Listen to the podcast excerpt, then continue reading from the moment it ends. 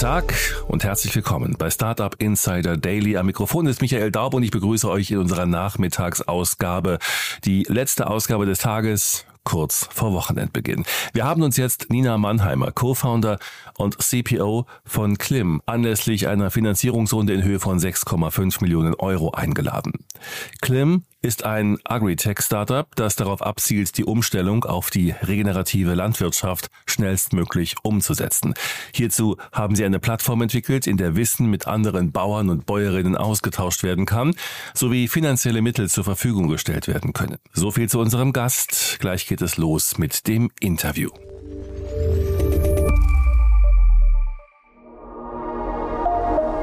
Werbung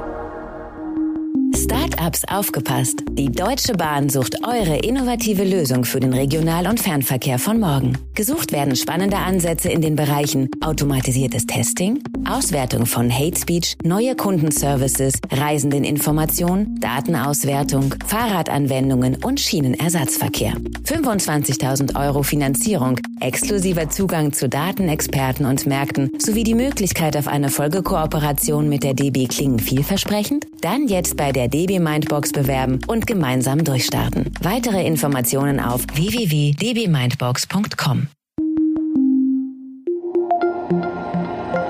Das war die Werbung. Und jetzt geht es weiter mit Startup Insider Daily.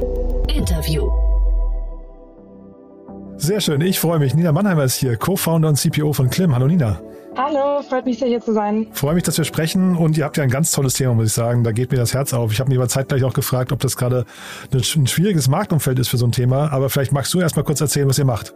Ja, sehr gerne. Wir sind Klim, wir sind ein Impact-Startup aus Berlin und wir helfen Landwirten auf regenerative Methoden umzustellen. Ich erkläre gerne auch gleich, was die regenerative Landwirtschaft ist, aber genau, es geht eben darum, Landwirten zu ermöglichen, ähm, im Endeffekt auf klimafreundlichere und bodenfreundlichere Methoden umzustellen. Und dafür haben wir eine digitale Plattform gebaut, die sie im Endeffekt bei jedem Schritt der Umstellung begleitet. Mhm. Du hast gerade gesagt, ihr seid ein Impact-Startup. Da finde ich ja immer ganz spannend ähm, zu fragen, warum beginnt jemand überhaupt mit dem Thema? Das hat ja meistens so eine intrinsische Motivation, oder? Ja, also ich glaube, was das, also was bei uns total cool und wichtig ist und was man auch wirklich auch immer im Team spürt, ist, dass der Impact wirklich auch aus dem Businessmodell rauskommt. Also ich, viele Startups, also ich will überhaupt nicht schlecht reden, viele Startups nennen sich ja Impact Startups und Aha. machen tatsächlich sehr viel Gutes, aber bei einigen hat man das Gefühl, die machen eigentlich etwas, was nichts mit Impact zu tun hat und haben dann so ein Impact Topping drauf, wie so ein wie so ein Frosting auf dem Kuchen ist das dann plötzlich Impact und was bei uns, glaube ich, dass äh, vieles irgendwie erleichtert und auch warum wir so mission-driven sein können, ist, dass wir nur Geld verdienen, wenn wir Impact haben und nur Impact haben, wenn wir Geld verdienen. Das heißt, dass unser, unser Businessmodell ist wirklich so ausgerichtet, dass das eine nicht ohne das andere geht. Und deshalb ist das Thema so, warum, warum machen wir das überhaupt und wieso sind eigentlich die Leute jeden Tag da und motiviert, macht das Ganze natürlich ein bisschen leichter. Trotzdem, dann, wenn du gerade schon über das Geschäftsmodell sprichst, erzähl doch mal ein bisschen was über diese Wechselwirkung zwischen Impact und Geschäftsmodell. Ja, total gerne. Also vielleicht kurz als, als Hintergrund, wie sind wir gestartet? Also wir haben gesehen, dass äh, die regenerative Landwirtschaft ein Riesenpotenzial hat, ähm, dachten dann, naja, das äh, ergibt total Sinn, das müssen ja Landwirte total viel machen, haben dann gemerkt, das macht noch keiner und da war wirklich der Startpunkt, okay, wie können wir Landwirten helfen, diese Brücken, diese, diese Brücke zu, zu durchzulaufen und wirklich diese Hürden zu überwinden. Und mhm. dann, das heißt, am Anfang war gar nicht mal so richtig ein Geschäftsmodell dahinter, muss man sagen. Es gibt natürlich viele Leute, die gründen und sagen erstmal, ich verdiene jetzt mit XY Geld. Bei uns mhm. ist mehr so, okay, wie können wir wirklich dieses Problem lösen? Und dann haben wir aber gesehen, dass ähm, ein großer Teil des Problems ist die Finanzierung der Landwirte. Mhm. Also, dass die in den ersten Jahren der Umstellung erstmal ähm, investieren müssen und da oft das nötige Geld nicht für haben und natürlich Risikobereitschaft da auch noch eine Rolle spielt. Und da haben wir dann, da haben wir gemerkt, da ist eigentlich extrem viel Potenzial, denen zu helfen und gleichzeitig für uns ein Businessmodell draus zu machen, weil ähm, wir gemerkt haben, auf der einen Seite sind die Landwirte, die, die wollen und brauchen das Geld, um umzustellen. Und auf der anderen Seite gibt es Unternehmen, die wollen ihre Klimabilanz verbessern und die sind auch bereit, Geld dafür auszugeben, dass die mhm. entweder ihre eigene Lieferkette ähm, nachhaltiger und klimapositiver machen oder dass sie eben Emissionen, die sie nicht reduzieren können, offsetten können. Und das ist daraus entsteht im Endeffekt das Businessmodell. Das heißt, uns war auch total wichtig, dass wir nicht direkt von den Landwirten Geld nehmen, weil wir wollen, wir sind immer auf maximalen Impact ausgerichtet und klar, je teurer das Produkt für einen Landwirt ist, desto weniger Landwirte wird es ansprechen und deswegen war uns extrem wichtig, dass das Businessmodell erstmal darauf basiert, dass das, dass die Finanzierung von Unternehmen kommen, die natürlich auch was davon haben, weil die, wie gesagt, ihre Lieferketten verbessern. Jetzt hast du indirekt ganz häufig das ähm, sag mal, Geld, Geld erwähnt, würde ich sagen, ne? auch wenn du es nicht beim Namen genannt hast. Seid ihr ein hm. Fintech, würdest du sagen? Nee, ich, nee, ich würde sagen, wir sind ein Ag-Tech, also Agriculture-Tech-Unternehmen, weil es uns wirklich in erster Linie darum geht, wie helfen wir den Landwirten, diese Probleme zu lösen. Und ein Teil des Problems ist eben finanziell, aber es gibt mhm. auch andere Teile des Problems, wie zum Beispiel der Zugang zu Wissen, also erst überhaupt mal zu wissen, was ist die regenerative Landwirtschaft, wie kann ich damit anfangen, wie kann ich damit erfolgreich werden, wie werde ich Jahr zu Jahr besser, das ist ein Riesenthema. Mhm. Und es gibt natürlich also das sind, das sind unsere Hauptfokuspunkte, aber es gibt natürlich noch ganz viele andere Themen wie die Verbindung zum Verbraucher und der Gesellschaft. Also viele Landwirte sagen, ich mache das eigentlich nur, wenn ich das Gefühl habe, dass der Verbraucher am Ende des Tages auch bereit ist, da rein zu investieren und mehr Geld für gute Produkte auszugeben. Also mhm. wir schauen uns das Ganze eher aus einer holistischen Brille an und deswegen würde, glaube ich, keiner bei uns im Team sagen, dass wir ein Fintech-Unternehmen sind. Lass uns mit dem Verbraucher gleich nochmal separat sprechen, weil das ist ja, glaube ich, noch ein Riesenthema, ähm, wo der Verbraucher gerade mit seinem Mindset steht. Aber erstmal ja. vielleicht nochmal zurück zu, diesem, zu dieser Wechselwirkung. Ich verstehe schon richtig, ihr, ihr habt sehr viele Marktplatzkomponenten ne? oder, oder ähm, Charakteristika oder, oder ist das auch falsch gedacht? Nee, genau. Also wir haben auf, genau, wir haben auf der einen Seite die, die Landwirte und das ist, würde ich sagen, unsere, unsere wichtigste Gruppe, weil am Ende des Tages sind das diejenigen, die, die umstellen müssen. Aber wir haben auf jeden Fall eine Marktplatzkomponente, weil wir, ähm, ja, wir bringen ja im Endeffekt jetzt die, die finanziellen Mittel und die Unterstützung auch von den Unternehmen zum Landwirt. Das heißt, man hat immer diese beiden Seiten. Das, ein, das Einzige, was vielleicht weniger marktplatzmäßig ist, ist, dass wir eben in erster Linie In-Setting-Projekte machen. Also es ist nicht so, dass auf der einen Seite macht der Landwirt irgendwas und dann verkaufen wir das an irgendwelche Unternehmen, sondern wir verbinden das wirklich innerhalb dieser, dieser Lieferketten. Also zum mhm. Beispiel ein Unternehmen sagt, ich möchte bei, bei meinem Keks die Emissionen um 50 Prozent reduzieren, dann arbeiten wir wirklich mit den Landwirten, die für diese Marke zum Beispiel ähm, das Weizen herstellen. Das heißt, das ist, das ist dann eine relativ runde Story, weil wir dann nicht noch die Landwirte suchen müssen, die dann mhm. irgendwie das, den Weizen herstellen können, sondern wir arbeiten dann wirklich mit den Landwirten, die auch schon in der Lieferkette sind. Lauft ihr dann nicht Gefahr, also bleiben wir bei diesem Beispiel Keks, was ich ja sehr sympathisch mhm. finde, aber bleiben wir dann, äh, lauft ihr dann nicht Gefahr, dass ihr dann irgendwie in die Beratung abdriftet? Ja, das ist immer eine spannende Frage. Also wir testen im Endeffekt immer, wo sind die Grenzen auch von dem, was ein digitales Produkt in dem mhm. Bereich machen kann. Also als wir angefangen haben, waren zum Beispiel super viele Investoren skeptisch, weil die gesagt haben, aber ist doch super schwer im Landwirt Landwirtschaftsbereich irgendwas digital zu machen. Und es gibt natürlich auch viele Vorurteile, dass Landwirte irgendwie nicht digital affin seien, was überhaupt nicht stimmt. Ähm, mhm. aber es gibt natürlich auch Grenzen, weil es gibt, also natürlich ist es was anderes, wenn ich mit einem Landwirt auf dem Feld stehe, den Boden mhm. sehe, den Boden spüre, dann kann ich ihm noch mal eine andere Beratung geben. Ähm, und das ist auch etwas, was wir uns anschauen als Thema so dieses, diese Online-Offline-Connection.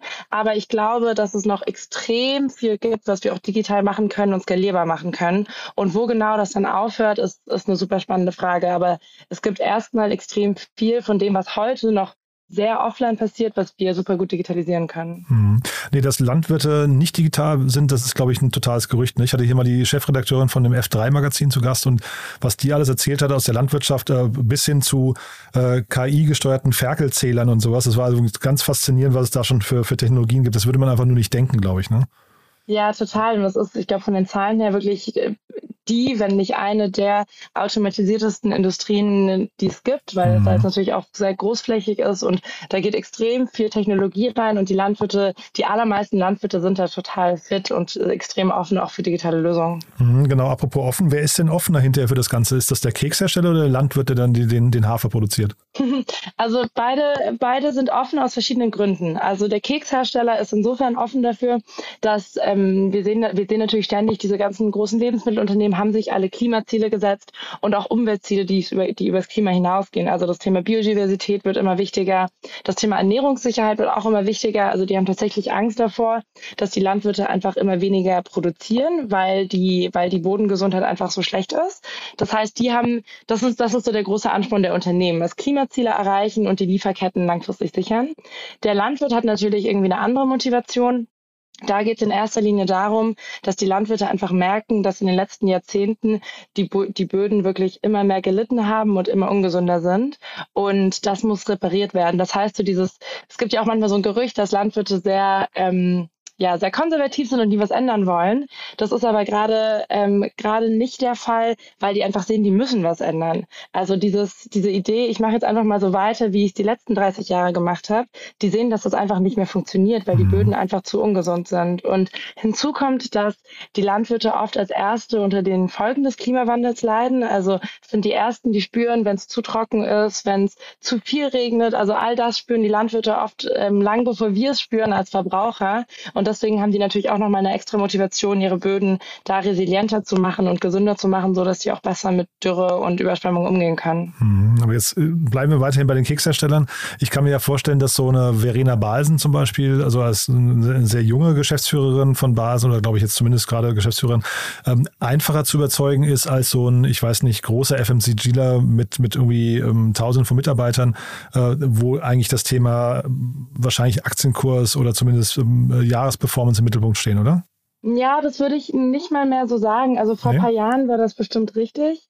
Ähm, aber mittlerweile ist ja auch so viel Druck von Politik, Verbraucher, Umweltschutzorganisationen auf die großen Unternehmen, von denen natürlich viele schon sehr lange existieren und wirklich natürlich jahrzehntelang ähm, einfach diesen Markt komplett dominiert haben und die merken wirklich extrem stark, dass die was ändern müssen mhm. und wollen tatsächlich auch viel ändern. Also da ist wirklich sehr viel, ähm, eigentlich sehr viel Goodwill und sehr viel Kollaboration auch da und die, die selbst wissen, die, die wissen das eigentlich, dass sie das, dass sie das machen müssen. Da muss man gar nicht mehr so viel hinterher schieben. Aber da bin ich ja schon mal beruhigt. Ne? Ja, ich hatte, ich bin so kein großer Fan von Julia Klöckner gewesen, aber ich äh, mhm. weiß nicht, wie du, wie, wie guckt die auf die Politik gerade? Jem Özdemir ist, glaube ich, jetzt gerade der, der Landwirtschaftsminister. Ne? Ähm, äh, machen die einen guten Job? Ist, äh, ist da Verständnis genug da oder wünscht man sich da noch mehr? Mhm. Also man kann sich natürlich eigentlich, man kann Landwirtschaft und Politik natürlich nie ganz entkoppeln. Also ich glaube, äh, jedes Agrarunternehmen und auch jedes Agrarstartup muss immer einen Blick auf die Politik haben, weil natürlich viele Land, also alle Landwirte kriegen ja eigentlich Subventionen von mhm. der von der EU und auch und direkt aber dann über das über das Bundesland und die ähm, Agrarpolitik definiert natürlich extrem viel, was ist erlaubt, was ist verboten, was ist gefördert, was wird nicht gefördert und da ist ja da ist die Zusammenarbeit total wichtig. Wir haben auch bei uns extra Leute im Team, die einen agrarpolitischen Wiss, ähm, Hintergrund haben, mhm. damit wir das auch abdecken. Aber wir sind natürlich keine Lobbyorganisation mhm, und klar. man muss sagen, wir wünschen uns manchmal von der Politik ein bisschen mehr Pragmatismus. Also gerade ja also ich, ich will da gar nicht, will da gar nicht zu lange drüber sprechen, weil sonst mhm. sitzen wir super lange hier, aber ähm, die haben natürlich schon oft den richtigen Blick von was ist, was ist gut, umwelt- und klimatechnisch. Mhm. Aber manchmal fehlt so ein bisschen, finde ich, ähm, die, die Antwort auf die Frage, wie setzen wir das um? Weil die, die mhm. Politik sagt oft, okay, wir brauchen eigentlich die Privatwirtschaft gar nicht, die Landwirte sollen jetzt das und das so machen, aber die gehen nicht darauf ein, dass ja eben diese großen Hürden bestehen, warum wir überhaupt existieren. Mhm. Ähm, und da fehlt, da fehlt den Landwirten, glaube ich, manchmal auch wirklich so die praktische Unterstützung. Okay, cool, jetzt weiß ich, was ich machen soll, aber mhm. wie soll ich denn überhaupt da hinkommen? Ähm, deswegen ist, glaube ich, diese Kollaboration auch extrem wichtig und da, da machen wir auch wirklich sehr viel. Mhm. Na, ich frage auch deswegen, also wir hatten jetzt gerade die Landwirte, wir hatten die Kekshersteller, du hast die Verbraucher schon ange äh, angesprochen, die das ja wahrscheinlich auch gerade mehr und mehr nachfragen und die Frage ist ja hinterher, was ist so das Bottleneck? Und meine Befürchtung wäre, wie so oft die Politik, aber vielleicht ist das auch mhm. jetzt ein, ein Vorurteil, ne? Ja, also es gibt schon, es gibt, ja, es gibt, es gibt schon ab und zu auch positive Veränderungen auf jeden Fall, also sowohl auf EU-Level als auch auf mhm. Bundes- und manchmal auf Bundesland-Level. Das muss, muss man immer schauen, wie sich das mhm. weiterentwickelt.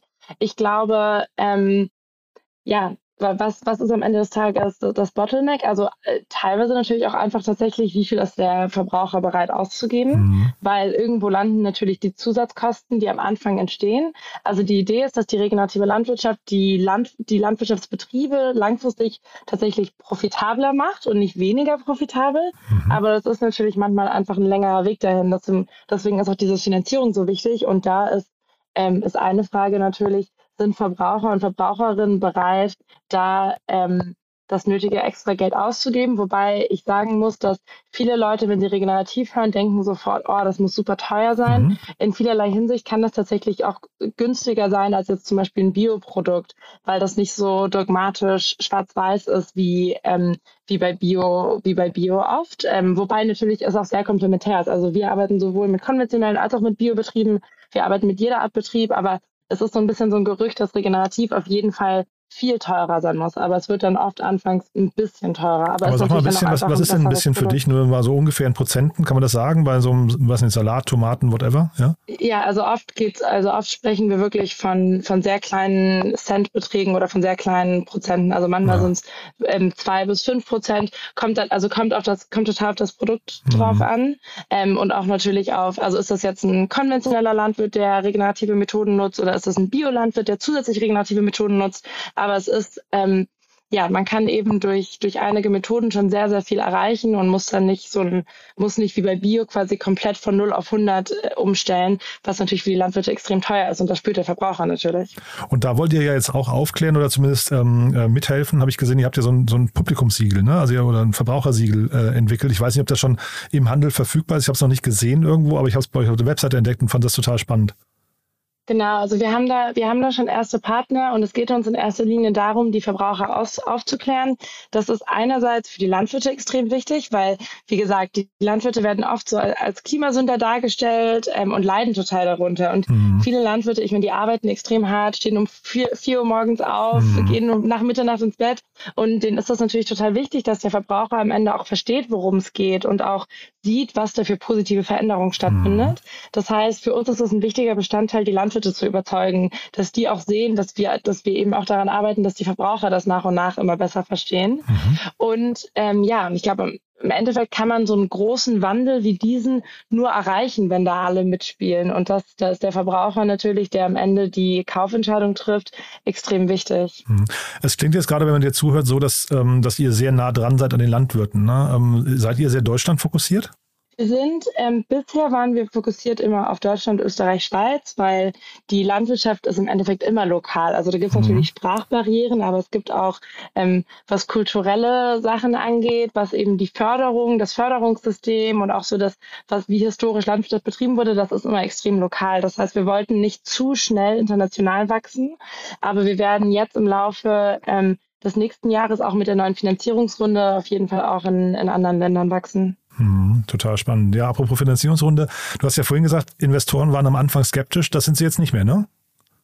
Nee, genau. Also ist, ich meine, der ganze Bereich ist total spannend, weil als, also mein, mein Mitgründer hat angefangen, an, Anfang 2019 hat er mit der Idee so angefangen mhm. und da hatte wirklich keiner irgendwas auf dem Schirm. Da war auch so das ganze Thema Agriculture war im Startup-Bereich, glaube ich, nicht so, nicht so sexy und vor allem regenerative Landwirtschaft hat keiner gehört und mhm. jetzt sind alle extrem interessiert und sehen auch wirklich, dass es A, impactmäßig einfach ein wirklich extrem großes Potenzial hat und dass es aber auch einfach aus Startup und, und Scalability-Perspektive wirklich ein spannendes Thema ist. Und das ist für uns natürlich total schön mit zu beobachten und wir profitieren natürlich auch davon. Ja, und jetzt habt ihr eine Finanzierungsrunde abgeschlossen. 6,5 Millionen habe ich hier stehen, ne? Genau. Sehr, sehr spannend und auch tolle Investoren dabei. Vielleicht magst du uns da nochmal kurz durchführen. Ja, total gerne. Ja, wir sind extrem happy, weil uns war wichtig, dass wir eine Mischung haben aus Investoren, die eher aus dem Agrarbereich kommen und Investoren, die uns einen, einen besseren, größeren Überblick übergeben, äh, Überblick geben können, sage ich mal. Das heißt, wir haben aus dem Agrarbereich haben wir Investoren wie eh davon Ponderosa und Egg Thunder. Ähm, bei Egg Thunder ist auch nochmal total spannend, dass die eine sehr starke US-Connection haben. Das ist für uns jetzt nicht heute relevant, aber kann natürlich zukünftig immer, immer spannend sein. Und dann haben wir eben als neuen Lead-Investor den Green Generation Fund aus mhm. Berlin. Mhm. Und die bringen, ähm, die bringen nochmal eine ganz andere Perspektive. Die haben sehr, ähm, auch sehr, sehr viel operative Erfahrung mit im Team und bringen nochmal eine sehr frische, wirklich eher business-driven Perspektive rein, aber auch mit einem sehr starken Impact-Fokus.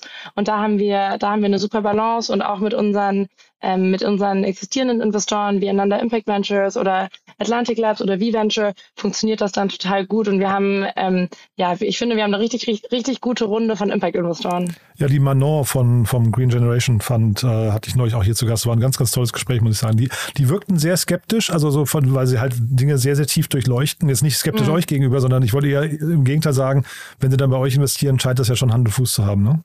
Ja, total. Ich finde, das ist auch total spannend, wenn man sich so die Due, Diligence immer anschaut. Man als Founder ist man natürlich immer so, oh, jetzt wollen die noch irgendwas.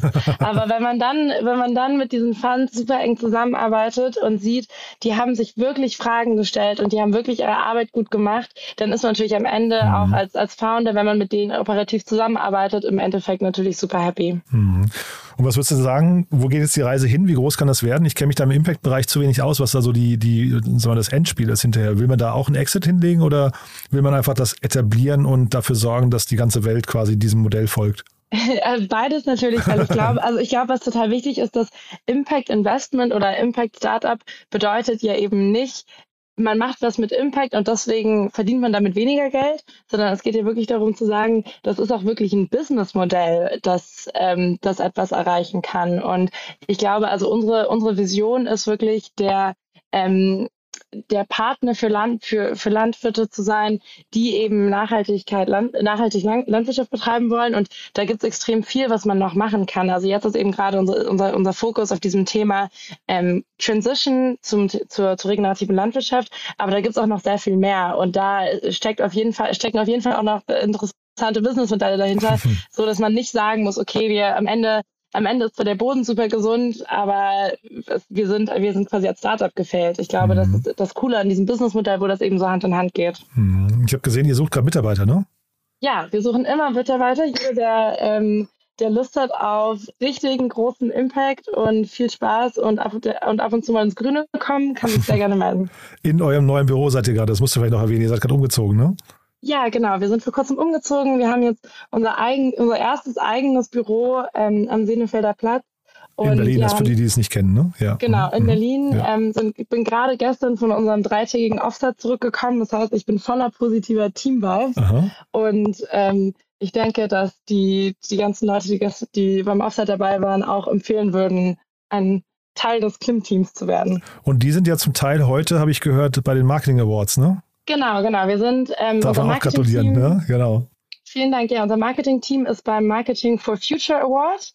Ähm, und genau, da haben wir heute einen, einen Award ähm, gewonnen, was, glaube ich, auch ein super wichtiges Zeichen ist, eben für, diese, für, diesen, für dieses Verbraucherelement, wie wichtig es ist, an Verbraucher Nachhaltigkeit effektiv zu kommunizieren. Weil wenn es zu kompliziert ist, dann funktioniert es natürlich nicht. Mhm. Und deswegen freue ich mich total für, für unser Marketing-Team und für unsere ganze Verbraucherschiene, dass, ähm, dass wir da heute gewonnen haben. Super. Also eine ganz tolle Mission, Nina, muss ich sagen. Freut mich sehr, dass ihr euch so toll entwickelt. Haben wir was Wichtiges vergessen für den Moment? Ich glaube nicht. Also alle, jeder, der zuhört, soll sofort regenerative Produkte kaufen, auf das Klim-Label achten. Ähm, nee, genau. Und ich glaube, es ist einfach total wichtig, dass, dass immer mehr Leuten bewusst wird, wie wichtig dieses Thema ist und was für einen krassen Impact das auch aufs Klima hat. Hm, ja, wir verlinken auch die Webseite noch in den Show Notes. Dann kann jeder mal einen kurzen Blick auf die Webseite werfen. Da sieht man ja zumindest mal das Label, nach dem er dann Ausschau halten kann und so weiter. Also ist wirklich eine tolle Mission, muss ich sagen. Sehr cool, danke dir. But there is one more thing. One More Thing wird präsentiert von OMR Reviews. Finde die richtige Software für dein Business.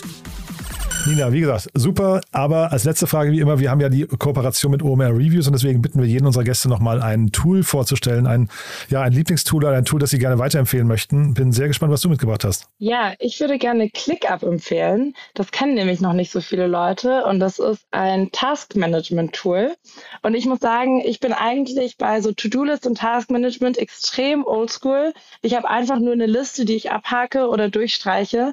Und das ist aber ein Tool, was mich total überzeugt gesagt hat. Und ja, mein Mitgründer Robert macht immer so extrem lange Analysen, bevor wir irgendein Tool einführen.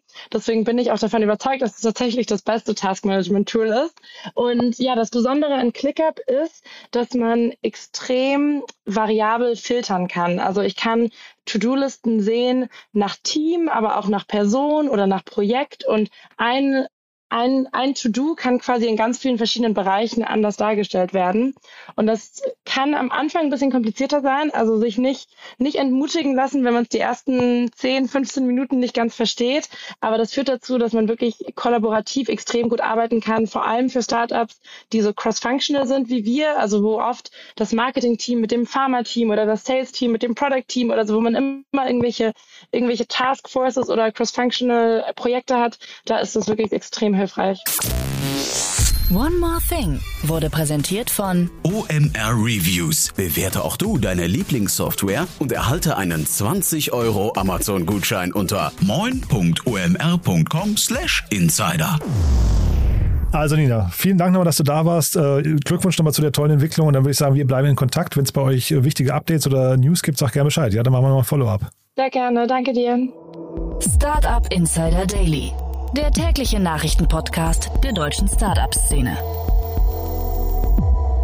Das war Nina Mannheimer, Co-Founder und CPO von von Klim. Im Gespräch mit Jan Thomas. Anlass des Interviews war die Finanzierungsrunde in Höhe von 6,5 Millionen Euro. Das war's sonst für heute mit Startup Insider Daily. Wir hören uns hoffentlich morgen in der nächsten Ausgabe wieder. Am Mikrofon war Michael Daub. Ich verabschiede mich. Habt einen schönen Feierabend und guten Start ins Wochenende. Bis dahin.